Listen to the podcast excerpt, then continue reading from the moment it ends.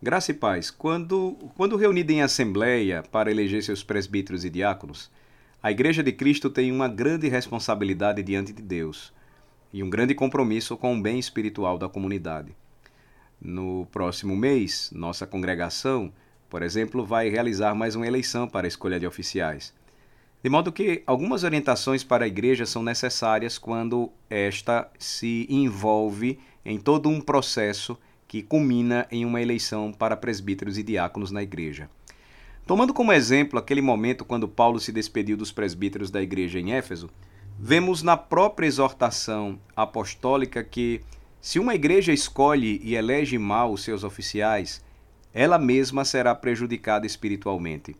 Atos 20 nos diz: Eu sei que, depois da minha partida, entre vós penetrarão lobos vorazes, que não pouparão o rebanho e que dentre vós mesmos se levantarão homens falando coisas pervertidas para arrastar os discípulos atrás deles. Estas foram as palavras do apóstolo Paulo aos presbíteros em Éfeso, quando da sua despedida, alertando-os para o cuidado de que, se uma igreja escolhe e elege mal os seus oficiais, ela mesma sofrerá prejuízo espiritual. A Bíblia nos ensina que Desde o período apostólico, quando as primeiras igrejas foram organizadas, o método de escolher os seus oficiais por meio de eleições foi estabelecido pelos apóstolos. Sob a orientação destes, os membros de uma igreja local elegiam seus presbíteros. Atos 14, 23 diz: E promovendo-lhes em cada igreja a eleição de presbíteros, depois de orar com jejuns, os encomendaram ao Senhor em, que, em quem haviam crido. Na carta de Paulo a Tito, capítulo 1, verso 5, ele escreveu: Por esta causa te deixei em Creta, para que pusesses em ordem as coisas restantes, bem como em cada cidade constituísses presbíteros, conforme te prescrevi. Podemos extrair pelo menos cinco lições tiradas destes dois versículos. A primeira delas é que a eleição de oficiais é uma responsabilidade corporativa. Os apóstolos designavam os critérios, mas quem tinha a responsabilidade de escolher era a congregação. Trata-se de uma imensa responsabilidade espiritual. Número 2. Não se deve fazer a escolha de oficiais sem a prática da oração. A igreja precisa se dedicar à oração antes de escolher os seus oficiais.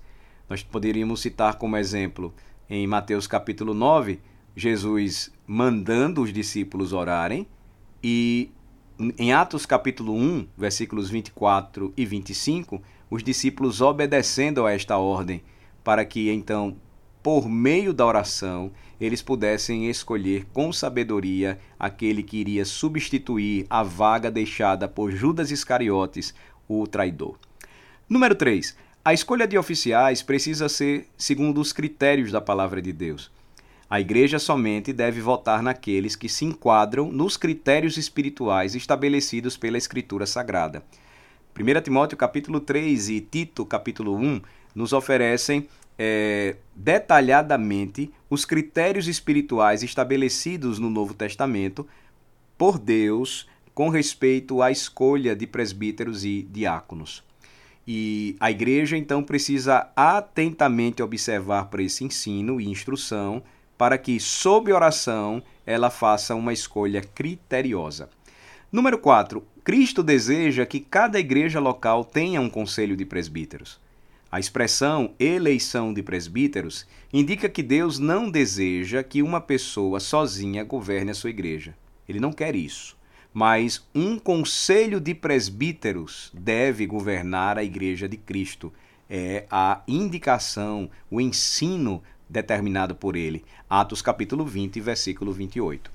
Quinto, assim sendo, a igreja precisa encarar com muita responsabilidade a eleição de oficiais.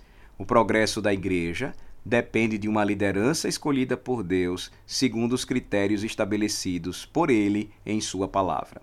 Essas são as bases bíblicas que nós é, podemos é, encontrar o ensino da Bíblia a respeito de como as igrejas organizadas elas devem escolher os seus oficiais por meio de eleições segundo os critérios da palavra de Deus. Sobre as bases constitucionais, a igreja presbiteriana é conciliar.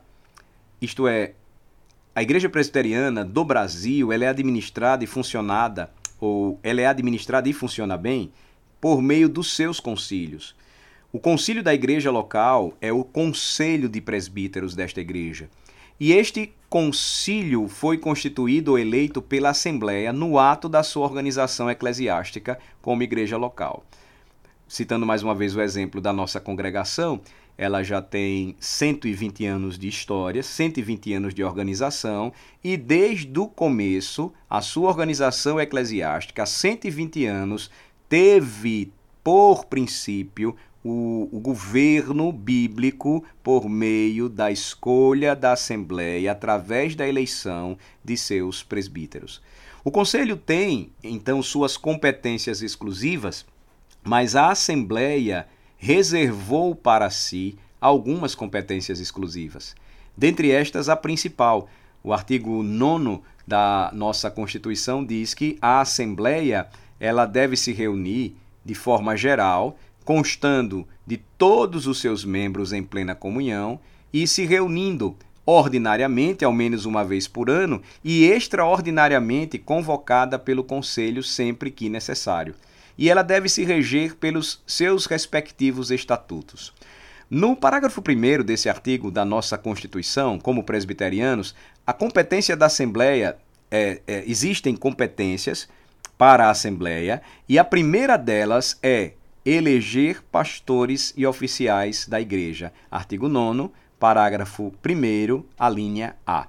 Então, é, a primeira competência da Assembleia da Igreja dentre outras, é, como pedir a exoneração desses oficiais ou opinar a respeito quando solicitada pelo Conselho, é, ouvir relatórios, pronunciar-se quando solicitada pelo Conselho em questões administrativas ou orçamentárias. A primeira competência, dentre todas elas, notem, é eleger pastores e oficiais da Igreja. A eleição de oficiais por parte da Igreja de Cristo é, sem dúvida, é uma de suas principais prioridades espirituais. Você vê isso tomando por base a Bíblia e tomando por base o seu livro de ordem, a sua Constituição, que está fundamentada na própria Escritura, quanto a esses princípios aí. Cada membro da igreja, então, deveria considerar biblicamente o ensino sobre o assunto, sobre o, o que diz a Bíblia sobre a doutrina da igreja, para o seu próprio bem e para o bom desenvolvimento espiritual da sua comunhão é, é, congregacional, ou seja, da sua é, vida espiritual como uma assembleia, como uma igreja organizada. Cada irmão precisa levar a sério essa sua responsabilidade diante de Deus. E por essa razão, é preciso evitar escolher um oficial usando critérios que não são bíblicos. Por exemplo, Existem alguns critérios que devem ser evitados quando nós pensamos sobre o papel da igreja na eleição de oficiais. O primeiro deles, simpatia. Muitos dizem que, que, que votarão em um homem porque ele é muito simpático. Eu vou votar nele porque ele é muito simpático. Interesse é um outro critério equivocado. Muitos dizem eu vou votar nele porque ele defenderá os nossos interesses no conselho ou junta diaconal. Não. O ensino bíblico diz que quando um homem é eleito, biblicamente, pela igreja reunida em assembleia, e é então ordenado e investido de autoridade, ele se torna um representante de Cristo, o rei e cabeça da igreja. Ninguém pode então votar em um homem por interesse, ou seja, para que ele defenda os interesses de um grupo ou os interesses é, de uma, uma pessoa individualmente falando, quer seja no conselho ou na junta diaconal. Faixa etária é um outro, é um outro mal a ser evitado. É um outro equívoco a ser evitado. Eu vou votar nele porque ele é novo, ou eu vou votar nele porque ele é mais velho e a nossa igreja precisa de sangue novo ou de gente mais experiente. A experiência sempre envolve a maturidade de que um homem não pode ser inexperiente quanto à carreira de fé, a sua caminhada com Cristo, mas nem sempre alguém que é muito velho lá fora e experiente nas coisas do mundo tem experiência e maturidade com respeito às coisas espirituais, à vida da igreja. Então, a faixa etária, assim como o interesse e a simpatia, não são os critérios a serem colocados ou pesados antes daqueles ensinados na Bíblia. Influência é, seria um quarto critério. Eu vou votar nele porque me pediram isso. Então, é, não é bom que nós tomemos esse caminho, que é um caminho muito conhecido lá fora, mas não deve ser praticado na igreja. Família. Eu vou votar nele, pois a nossa família precisa ter um representante no conselho ou na junta diaconal. É um outro critério equivocado. Ou desinteresse. Eu vou votar nele porque qualquer um serve, não importa quem seja. Também não é o que a Bíblia ensina. Raiva ou vingança? Eu vou votar nele porque ele não gosta do pastor, ou porque ele é contra os presbíteros, ou porque ele é, não gosta da maneira como a junta diaconal trabalha. Por último, politicagem. Eu vou votar nele porque ele fez campanha e me pediu voto.